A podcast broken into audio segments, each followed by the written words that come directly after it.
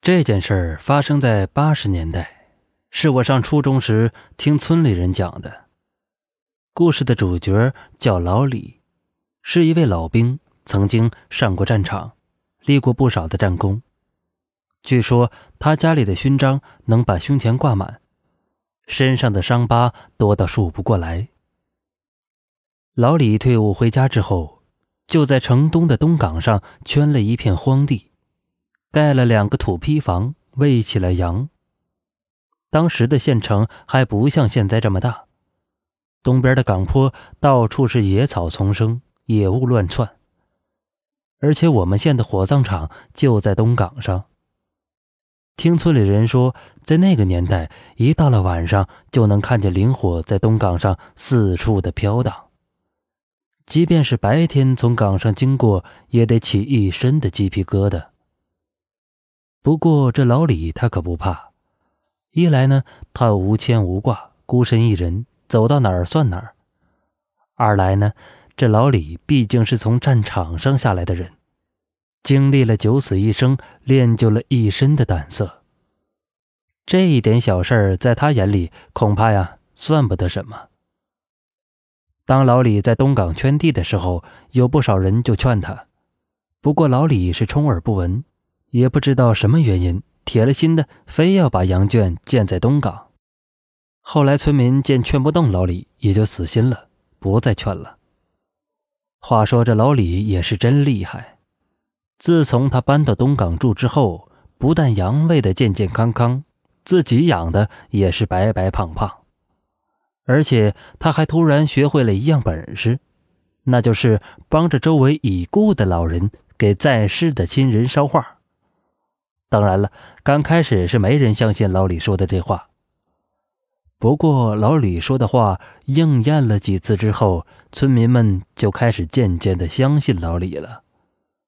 比如有一次，附近的一位村民只要到了晚上就烦躁不安，因为彻夜的睡不着觉，熬得双眼通红，这身体眼看着就要出问题了。老李就找到那个村民，告诉他。说你娘昨天晚上说了，你之所以睡不着觉，是因为你过年送祖宗的时候送了太急，把你爹留在了家里。这亡魂在家待的时间长了，是要出大事的，所以呢，你爹才会可劲儿的折腾，想让你把他给送走。老李说完，又告诉了他解决的办法。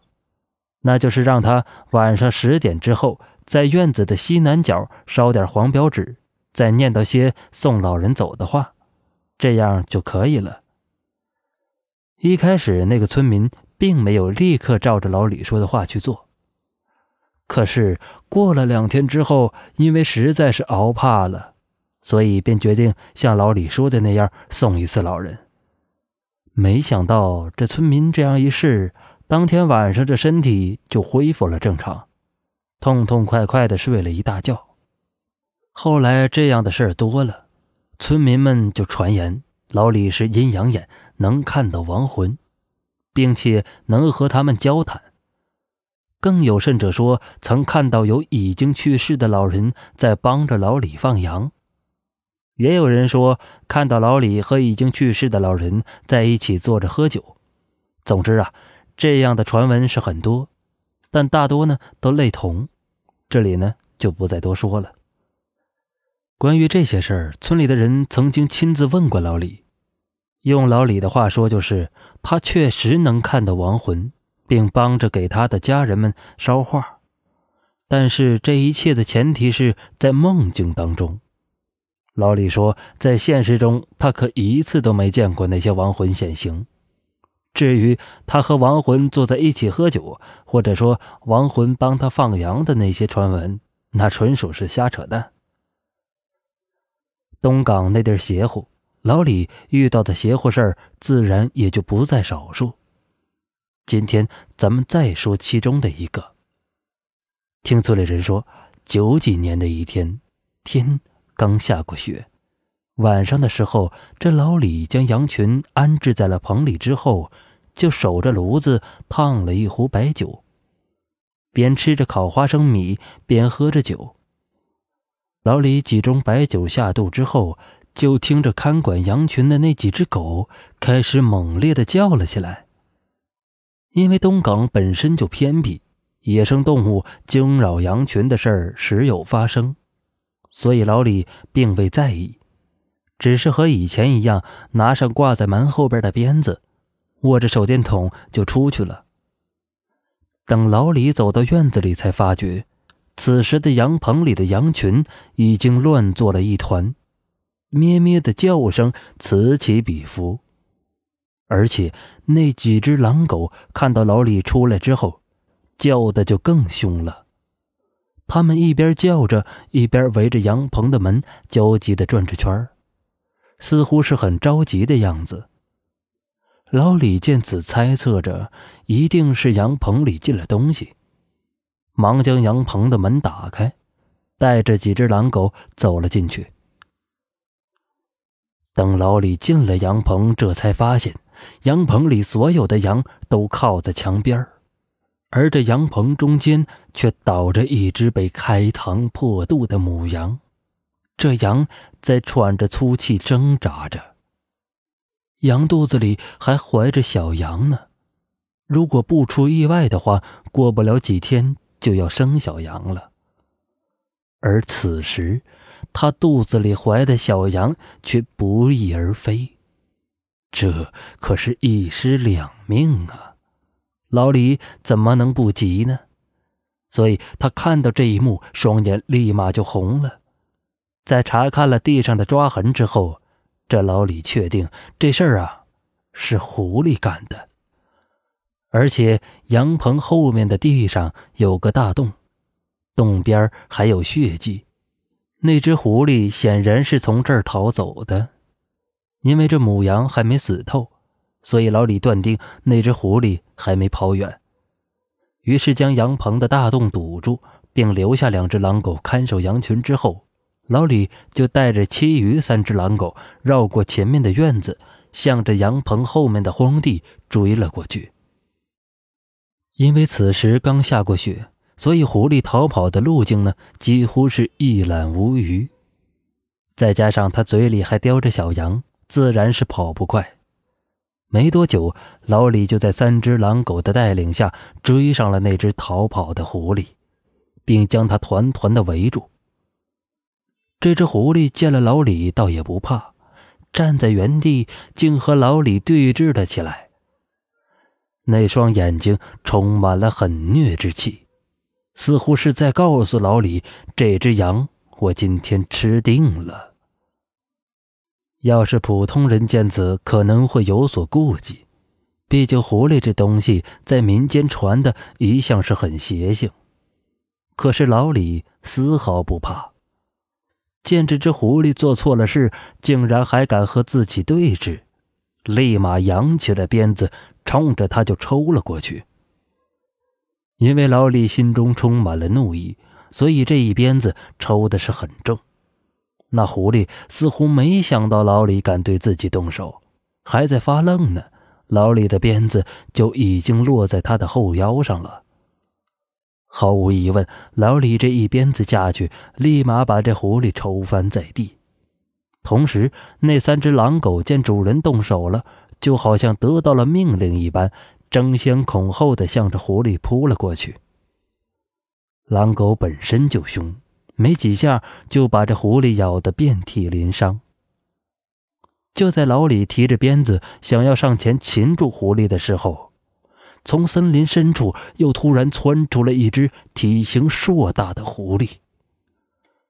这只狐狸一出现，就冲着三只狼狗发出了一声奇怪的吼叫，接着就见到三只狼狗好像看到了什么恐怖的东西一样，竟然不再撕咬地上那只狐狸了，而是全身颤抖的待在原地，嘴里边呜呜的叫着。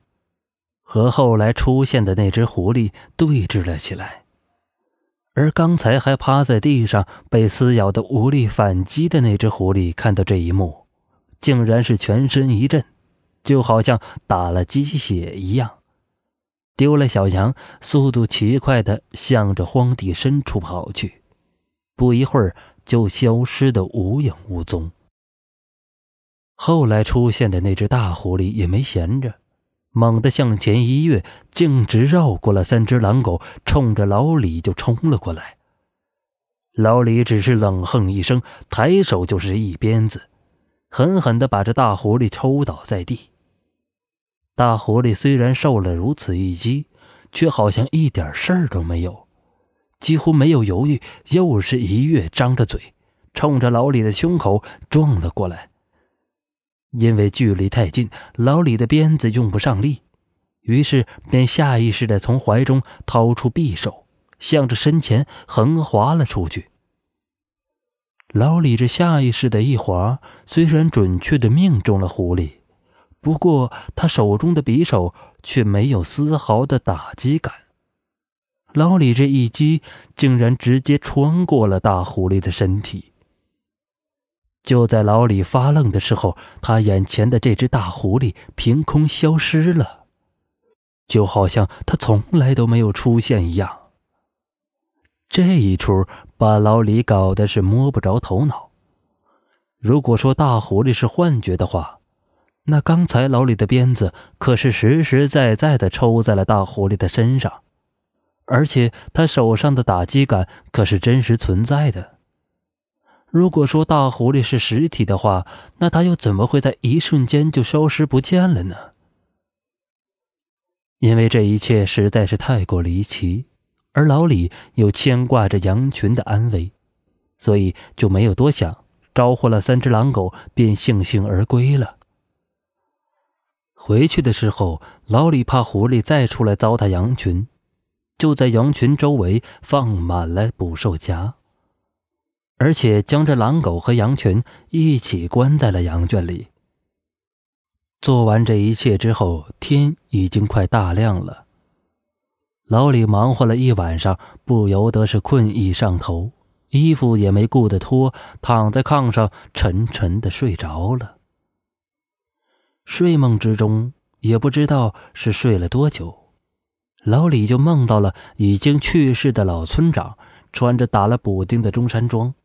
面色焦急的就劝老李说：“赶紧呀，搬回村子躲躲风头，因为老李刚才打的那只狐狸是山上一只老狐狸精的后代。据村长说，这只老狐狸子孙众多，而且得了神通，甚至连土地爷都要让他三分。”老李不听这话还好，一听这话，当时就怒了。在梦中嚷嚷着对村长就说：“咱再不济也是个人，怕他畜生做甚？当年鬼子来了，咱都没退过一步，他一个畜生还能翻了天不成？再说了，今天这事儿是他有错在先，没扒了他的皮就已经算不错了。他要是再敢来霍霍我的羊群，你看我敢不敢扒了他的皮？”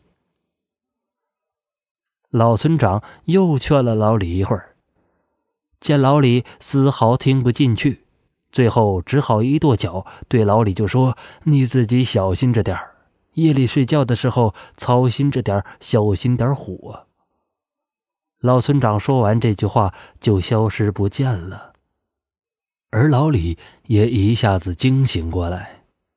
等老李醒来之后，才发现此时已经过了中午。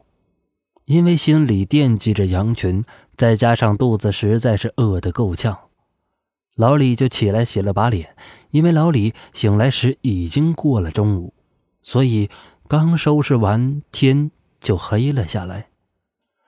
老李拎着手电筒查看了一遍自己布置的捕兽夹子之后，就关好了门窗，打算睡觉。因为担心昨天的狐狸再出来作乱。为了起来方便，老李的衣服都没脱，就钻进了被窝。累了一天，老李的脑袋一碰到枕头，就沉沉的睡了过去。老李刚睡着，就看到老村长出现在了他的梦中。这次老村长出现之后，并未多做啰嗦，只是简单明了的告诉老李，那狐狸咽不下这口气，今天晚上要来你院子里放火，你可别睡了，赶紧起来。如果看到那狐狸来放火，千万不要再动手打他了，只要将他赶跑就可以了。不然呢，这事儿恐怕真的就不好整了。老村长说完话，老李还没反应过来，就一下子醒了。老李醒了之后，心想：这狐狸杀了自己的羊，竟然还敢放火烧自己的家，当真是可恶至极。不由得是越想越气，干脆从床底下翻出了当年自己从部队带回来的大刀，磨了一下之后，就握着大刀藏在了灶火间，静静的等着狐狸前来放火。老李这一等就到了后半夜，当他认定狐狸今晚不会再来的时候，想要回屋里睡觉的时候，突然看见院子里起了一阵薄雾，然后老李看到昨天那只狐狸身上带着伤，鬼鬼祟祟的从墙头跳进了院子里。要是放在平时，这只狐狸还在院墙外的时候。院子中的狼狗就应该已经发觉了，可是这一次也不知道怎么回事这只狐狸已经大摇大摆的从墙头跳进了院子里，那些狼狗竟然没有发觉。这狐狸落地之后，就径直冲着院子里的柴火垛过去了。等他到了柴火垛这儿，就突然像人一样立了起来。然后，狐狸竟从口中掏出一支短管接着又用两只前爪举着这支短管放在嘴边，就开始对着柴火垛吹起了气。刚开始的时候，这支短管中只有烟雾冒出，可是过了没多长时间，竟然有火苗冒出来。狐狸见此，又大口吹了几口气，那火苗。竟然像蛇一样从短管中窜出来，落到了柴火垛上。几乎一瞬间，柴火就被点燃了。狐狸见此，是越发卖命的吹起了气。